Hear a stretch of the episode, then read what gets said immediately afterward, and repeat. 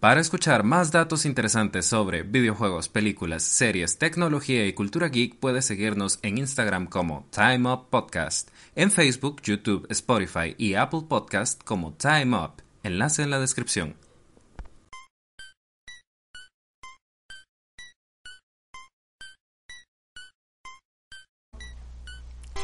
Las leyendas urbanas han existido en todo tipo de industria, y los videojuegos no son la excepción. Desde sus inicios han existido rumores que llegan a sonar lógicos, hasta algunos descabellados. En este Time Up hablaremos de algunas de las leyendas urbanas más populares e interesantes. Así que busquen su cartucho maldito, ejecuten su archivo .exe de dudosa procedencia y alístense para desencriptar la verdad antes que la tarjeta de memoria se corrompa.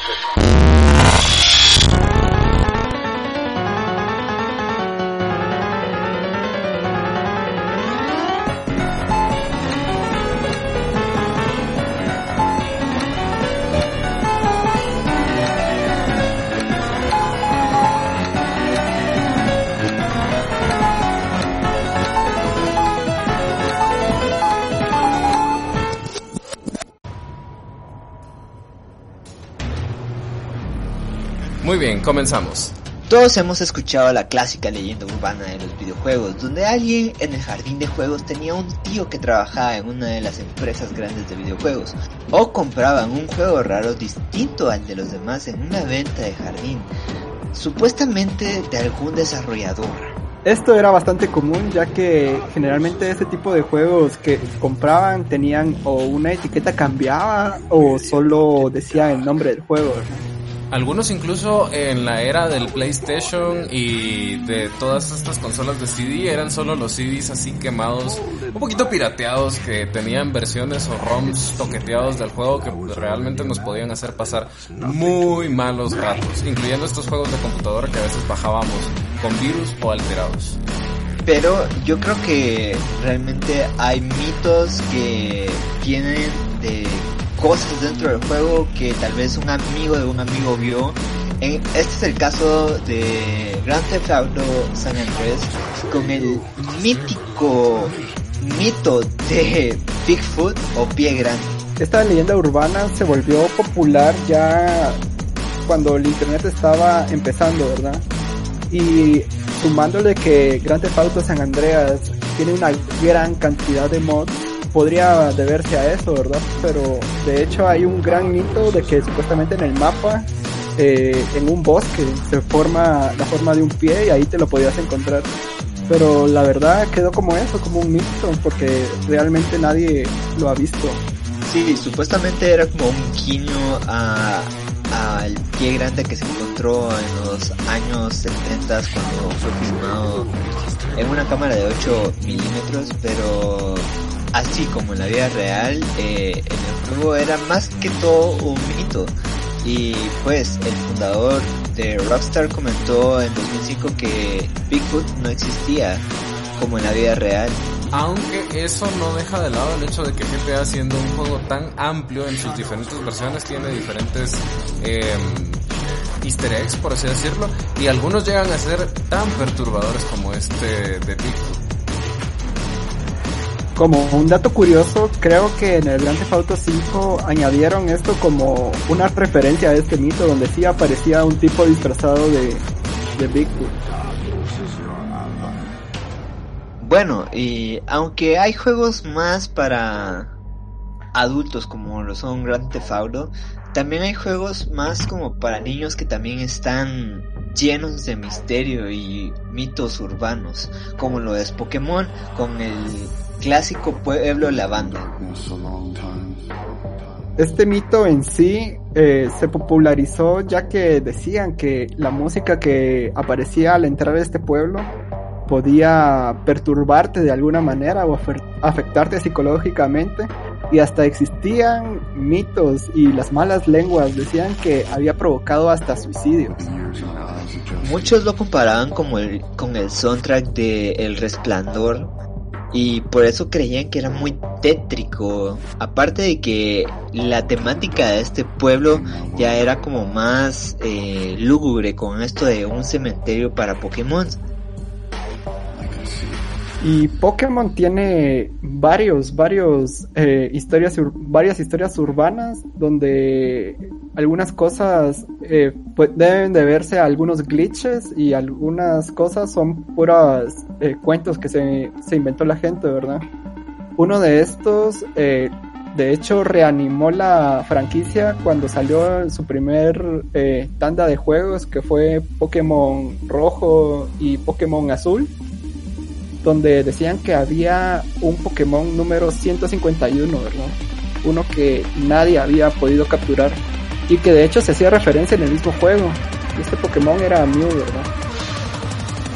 Sí, de hecho también antes del internet ya existían rumores de dónde podías encontrar este Pokémon y te ponían a revisar en las casas, en los autos, en los muelles y me parece a mí muy interesante que estos rumores se hayan extendido antes de que siquiera el internet fuera popular, por lo menos para nosotros porque éramos muy pequeños.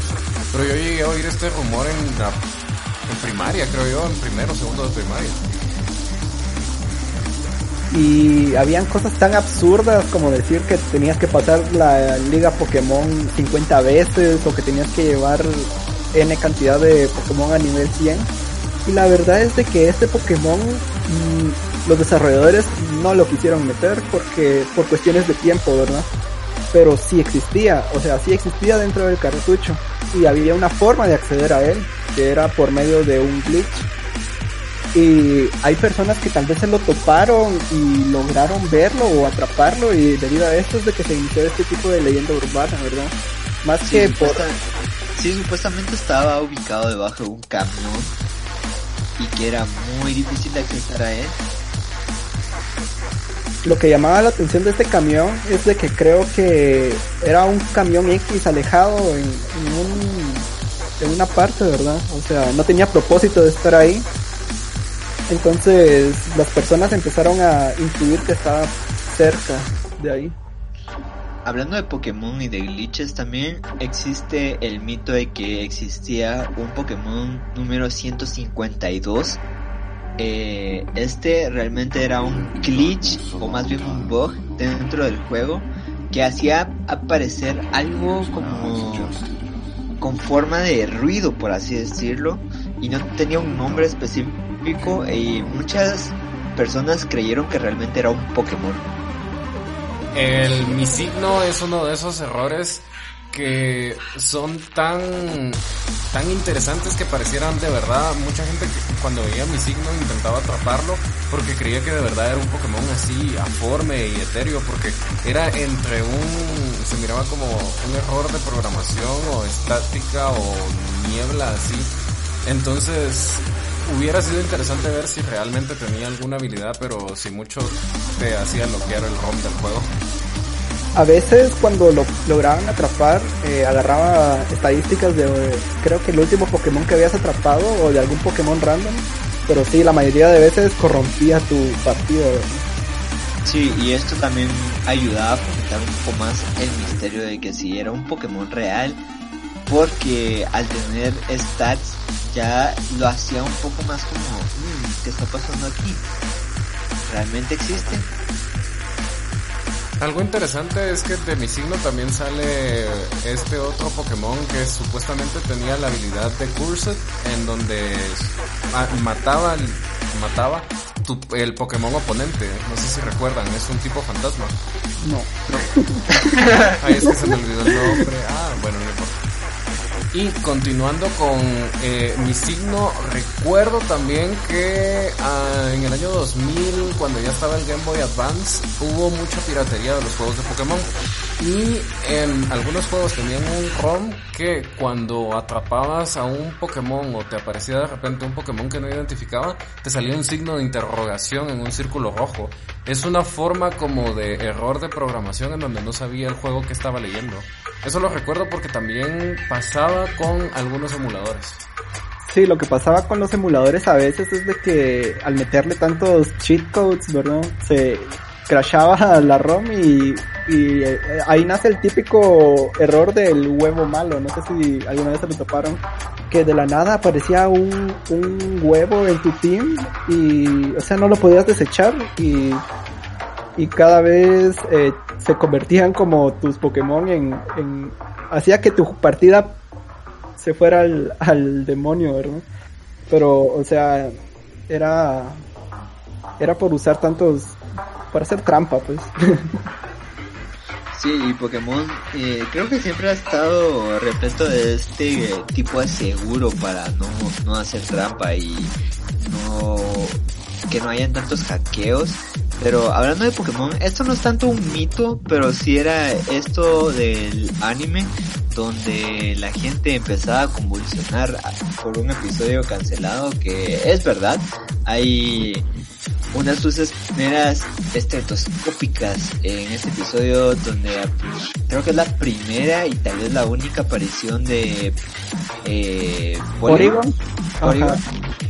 Sí, la verdad es de que, o sea, aparecía Porygon, digamos, en el Poké Rap y, nunca lo vimos porque en Latinoamérica nunca llegó, estoy seguro.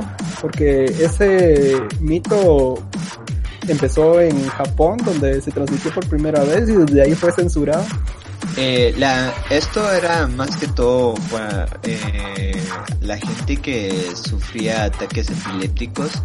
No era algo que si no tenías como esta condición te fuera a pasar, pero para tratar de no llegar a tener una demanda, por eso es de que eh, se cambió, o sea, se baneó el episodio. Y como dato curioso, realmente Pokémon en Japón era conocido como Pocket Monster.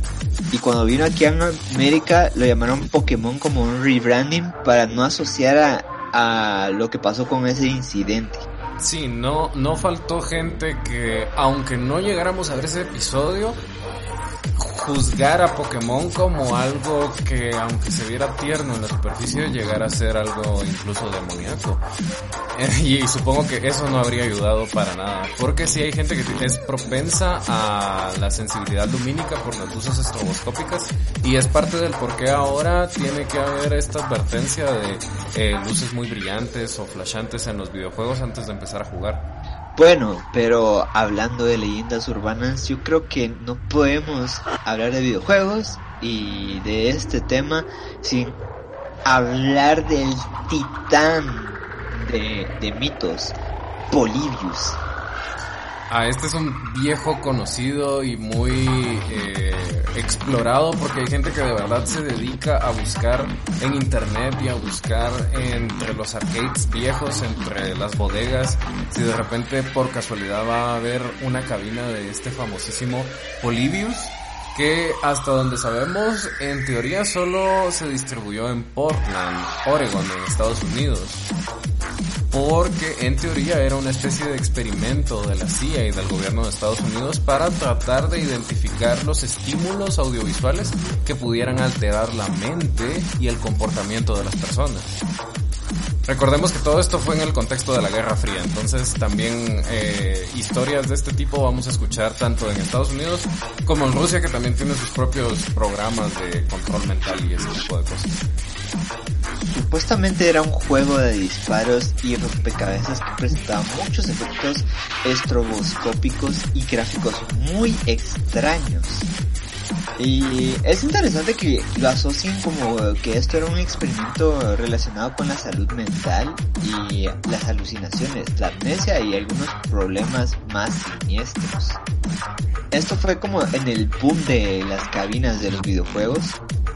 No sé cuál será la veracidad de esto, pero recuerden que en aquel entonces habían demasiados grupos, eh, tanto políticos como religiosos, intentando eh, satanizar a los videojuegos y en especial a las cabinas de videojuegos, porque los arcades eran como vistos como un lugar donde solo vándalos o pagos llegaban a perder el tiempo ahí.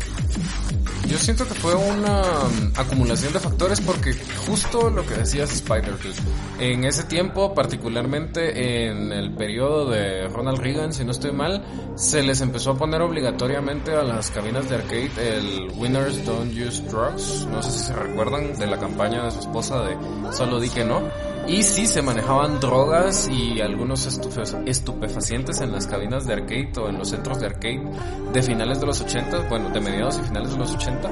Pero también hay que tomar en cuenta que cuando uno es adicto, y eso también ha pasado con el juego en línea, empieza a descuidarse. Y si no estoy mal, en esa época también salió la noticia de que un niño se desmayó en uno de estos arcades. ¿Por qué? Por las horas de estrés, la mala alimentación, eh, el sobreestímulo, pero principalmente eso, estar parado tanto tiempo sin comer ni beber, pues se había debilitado y no se dio cuenta. Y esto solo hizo por ponerle más leña al fuego de satanizar estos espacios de recreación para vagos, drogadictos. Polibius en sí es lo que define una leyenda urbana, ¿verdad? Porque en sí no hay rastros de, de que haya existido, solo los comentarios de las personas que supuestamente lo jugaron y aunado al tipo de eh, sentimiento que ellos tenían y de sensaciones que supuestamente eh, dicen que incluso podía llegar a dar amnesia o algo así el solo jugarlo ¿verdad? y también hay como este tipo de dichos de que habían agentes merodeando por donde estaban las cabinas de videojuegos o lo que sea específicamente donde estaban estas verdad la verdad creyendo como como se han hecho este tipo de experimentos raros, porque sí hay registros de que se han hecho ese tipo de experimentos raros, más que nada con el LSD, ¿verdad? Eh, no me sorprendería que hayan intentado hacer algo así. Pues incluso cuando buscas en las patentes por internet encontrás todo tipo de artefactos de supuesto control mental de esa época. Porque sí se hicieron estudios de alteraciones en la, en la mente de las personas. Experimentaban, pero eran experimentos militares que hacían con gente militar o con gente con padecimientos mentales. No con niños en un en un entorno civil.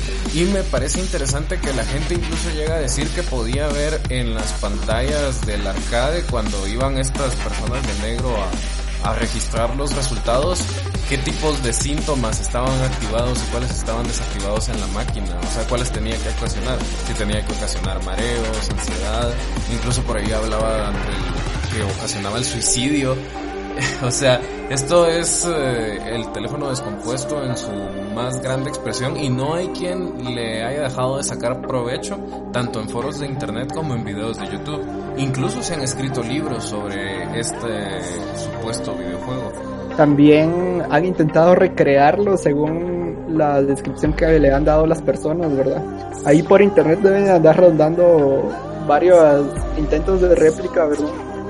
pero o sea en sí no no sé no tiene no hay registros de que siquiera haya existido por ahí hay un par de fotos pero es tan fácil imprimir unas etiquetas y pintar un arcade de negro abandonado y que parezca no sé como decís si lo han hecho a nivel de software también lo habrán hecho a nivel de hardware y no dudo que alguien haya alterado alguna versión de Tempest o de eh, Asteroids le haya puesto etiquetas de Polybius y haya dicho, ay, encontré el Polybius. Siguiendo con los juegos retro, eh, aquí hay un viejo conocido, más conocido por su aparición en la pantalla grande que por su videojuego, pero no menos interesante, ¿verdad? Hablamos de el famosísimo juego de ET, el extraterrestre, que salió para el Atari 2600, si no estoy mal. Eh, es muy gracioso porque a este juego se le atribuye a la caída de la industria de los videojuegos. Sí, era esta época donde las desarrolladoras ya no estaban intentando hacer productos de calidad, sino solo eh, producirlos en masa y aprovecharse de cualquier cosa que estuviera en tendencia para crear un videojuego, sin importar si era bueno o no. Y como y como esto es como algo que siempre le pasa a los juegos basados en películas, como tienen que aprovechar eh, la fama efímera e instantánea que hay en el momento, se apresuran demasiado y eso causa de que sean o malos juegos o que estén llenos de errores. Sí, porque si no estoy mal, este juego fue hecho solo por una persona en un tiempo récord y ni siquiera terminó de fundamentar si era un juego de exploración o un juego de laberinto y al final quedaron quedó este este extraño juego de supuesto mundo abierto eh, mal programado por las prisas y en donde te caías un hoyo y la única opción era resetearlo. Y hablamos de una época en la que los videojuegos tampoco tenían memoria como para guardarse, entonces perdías tu progreso. Lo interesante de aquí es que Atari le puso tanta fe a este juego que mandó a hacer una sobreproducción de cartuchos, endeudándose. Y de ahí es de donde viene la leyenda de que para deshacerse de ellos los, los enterraron en Nuevo México. Es muy gracioso porque por años se intentó eh, ver si realmente estaban ahí, pero estas miles de copias de videojuegos fueron enterradas alrededor del 28 de septiembre de 1983 en el desierto de Almogordo, en Nuevo México. Es interesante, pero esta, esto por durante mucho tiempo fue un mito que resultó ser realidad, lo cual le abre la puerta a muchos otros mitos en videojuegos. Y lo irónico es que ahora se pueden ver las copias desenterradas, los que han logrado desenterrar algunas de las copias, vendiéndolas en eBay o en Amazon por precios exorbitantes. El problema es de que no se pudo haber comprobado esto antes debido a que el gobierno de, Nuevo México no permitía durante décadas hacer una excavación en el desierto. Consideraban que encontrar las copias era algo muy banal y sin embargo se podría generar gran cantidad de residuos o contaminarse los terrenos adyacentes. Finalmente la Secretaría de Medio Ambiente y Recursos Naturales de Nuevo México finalmente permitió la excavación. Inclusive se hizo un documental al respecto de esto. Y regresando un poco a las cabinas de videojuegos y arcades, eh, existía otro juego donde Atari tuvo mucha polémica llamada Berserk. Aquí vemos de que este juego tiene como una fibra donde decían que los jugadores que lo jugaban eh, terminaban falleciendo. Se dice que este juego puso fin a la vida de Jeff Daly y Peter Porkowski. Ambos fallecieron de un ataque al corazón después de jugar Berserk. Regresando a las regresando a las consolas retro, esta vez hablaremos de un juego de Nintendo, específicamente del Duck Hunt, donde era el tal vez el único de los únicos juegos que aprovechaban la Zap Gun y el mito viene de que supuestamente podrías eh, dispararle al perro en el mismo juego donde no te daba técnicamente la opción. O sea, este mito se, se le adjuntaron varias capturas y lo que sea, pero la verdad era eso, era solo un mito urbano. Nadie lo ha podido hacer este momento hablando de Nintendo, ¿recuerdan ese mito de Super Mario 64 donde había una inscripción que decía L is real y la gente empezó a tomar eh, esto como si Luigi realmente era un personaje jugable en el juego lo cual eh, conforme los años fue desmentido. Pero recientemente hubo un leak de muchos de los códigos fuente de los juegos de Nintendo y finalmente vimos que Luigi sí estuvo planeado todo este tiempo, aunque no fue implementado en el juego. Y es curioso porque aparentemente eh, esto de L is real, eh, a veces la gente creía que era como eh, una fecha y esa fecha que muchos llegaban a ver ahí eh, resultó ser aproximadamente cuando este leak sucedió este año. Mario 64 tuvo muchas ideas que no se llegaron a concretar y también, por ejemplo, la gente no pudo ver a Yoshi porque no, no llegó hasta, ese, hasta esa parte, pero ya está Yoshi. No implementado como hubieran querido, pero el modelo está. Y me imagino que alguna reminiscencia de Luigi debe haber, si no gráficamente, pues por lo menos en código. Pues sí hay y creo que ya están trabajando en en ponerlo e inclusive están haciendo como un port completo ya de Mario 64 para PC. De hecho yo creo que ya se hizo, pero ya saben cómo es Nintendo con, con sus cosas, ¿verdad? Se está encargando de borrarlo de cualquier lugar donde exista. Y esto mismo pasó con Mario Sunshine, que ah, estaba el rumor de que realmente Sunshine iba a ser el juego de Luigi y Luigi's Mansion iba a ser el juego de Mario. Eh, y creo que finalmente se logró poner a, a Luigi en Mario Sunshine, aunque hay partes donde se traba el juego porque realmente es un hack lo que se hizo, pero es muy interesante eh, estos cambios de producción que se han vuelto más que todo una leyenda urbana por falta de de, de, de falta de confirmación de parte de los desarrolladores. Y, como estrategia publicitaria no les conviene tampoco desmentirlo del todo porque así siempre va a haber gente curiosa tratando de averiguar dónde encontrar alguna pista que les diga que efectivamente se iba a utilizar en el juego. Y hablando de nuestro Mario Verde, también recuerdan ese curioso mito donde decían que en Luis Mansion eh, Luigi se suicida. Es algo totalmente disparatado, ¿verdad? Pero todo esto viene de que en una cinemática eh, la sombra de Luigi aparece flotando, ¿verdad? O sea, como que se hubiera colgado de, de, del techo. Y esto se da nada más por las deficiencias técnicas de, de la época, ¿verdad? O sea, eran polígonos demasiado cuadrados como para definirlos bien. Pero esto creó otro mito urbano. Era la época antes del RTX, ¿verdad? Entonces, eh, la iluminación a veces jugaba un poco con, con la geometría, como bien decía el tiempo. Pero es interesante porque llegaron al punto de decir que incluso Luigi's Mansion trataba de que Mario y Luigi en realidad están muertos en el purgatorio y se inventaron toda, toda una historia para justificar eso del suicidio de Luigi. Esto me recuerda bastante al mito que decían que toda la historia de Majora's Mask está basado en el duelo, en las etapas del duelo. Sí, se ponen entre novelistas y filosóficos y psicológicos. me parece muy interesante cómo la gente aborda estos temas, pero yo siento que es más un reflejo de ellos mismos, porque al final el juego es como una expresión de sí mismo. Así que me imagino que habrían algunas personas que sí se tomaron mayores más como un duelo en algún nivel eh, psicológico, filosófico, aunque no le quita el mérito de que aunque no esté dentro de los juegos que estamos hablando con leyendas urbanas, el juego por sí solo ya es muy perturbador.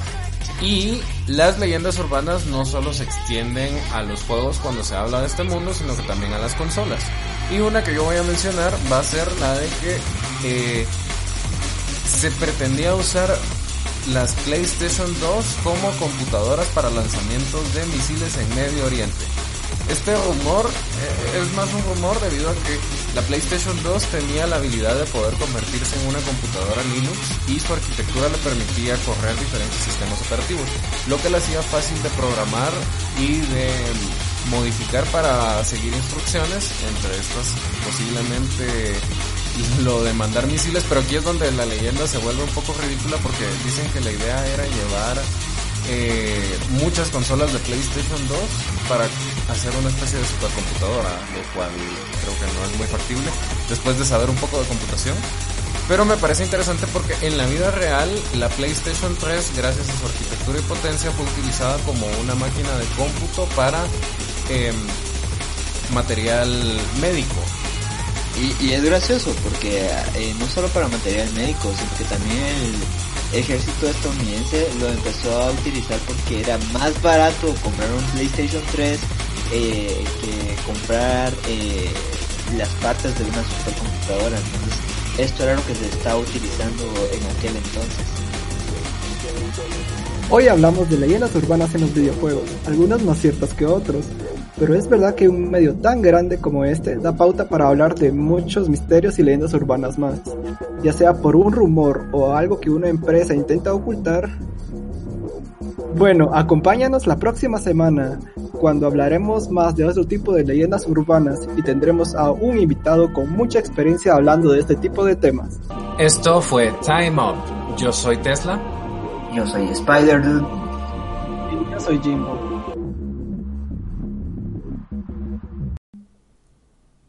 Este programa fue grabado en tiempo real en Time Up Studios y es una producción original de Time Up Cast Productions.